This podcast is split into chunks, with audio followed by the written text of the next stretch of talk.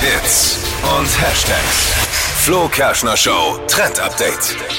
Es gibt eine neue Funktion auf Instagram, die finde ich so cool. Man kann ja Reels erstellen. Das sind diese Kurzvideos, höchstens 60 Sekunden lang. Kennst du Dippy, oder? Mhm, kenn ich. Und da kann man ja eigentlich immer Musik drunter legen. Das funktioniert ganz Echt? gut. Und Oh, auch das was zusammenschneiden und so. Ja, aber das, Okay. das geht schon relativ lang. Und jetzt die neue Funktion ist, man kann Soundeffekte mit einfügen. Ah, okay. Also du kannst quasi unten in deiner Timeline dann auswählen, um, welche, äh, um welchen Punkt es sich handeln soll.